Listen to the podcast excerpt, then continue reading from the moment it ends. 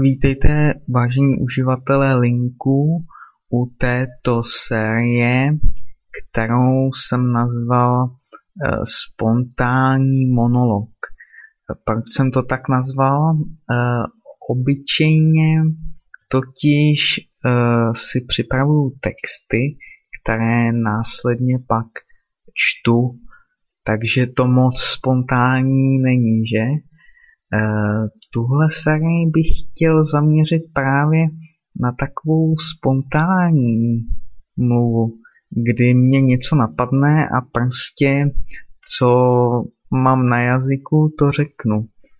Eh, je to něco jakoby dialog, když vedete s někým a nevíte, na co se vás ten druhý zeptá. Jenomže tady je to vlastně trochu jiný, protože tady člověk vede tu diskuzi sám a tak může si vlastně klást nějaký otázky a následně si na ně odpovídat. To jako jo, anebo si předem říct, hele, tak tohle je téma na dnešek a o tom budu mluvit dneska. Uh, No, rozhodně teďka jsem si nic nepřipravoval a prostě to jen tak zkouším.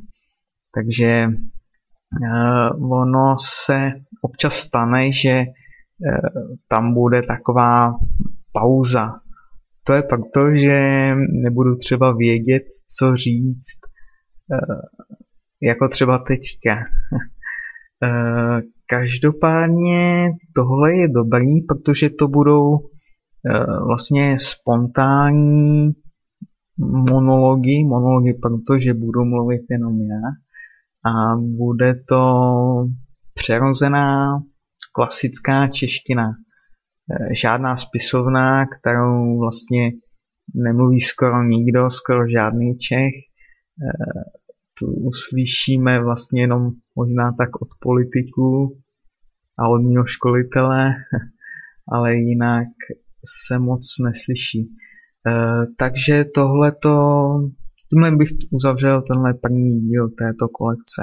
Děkuji.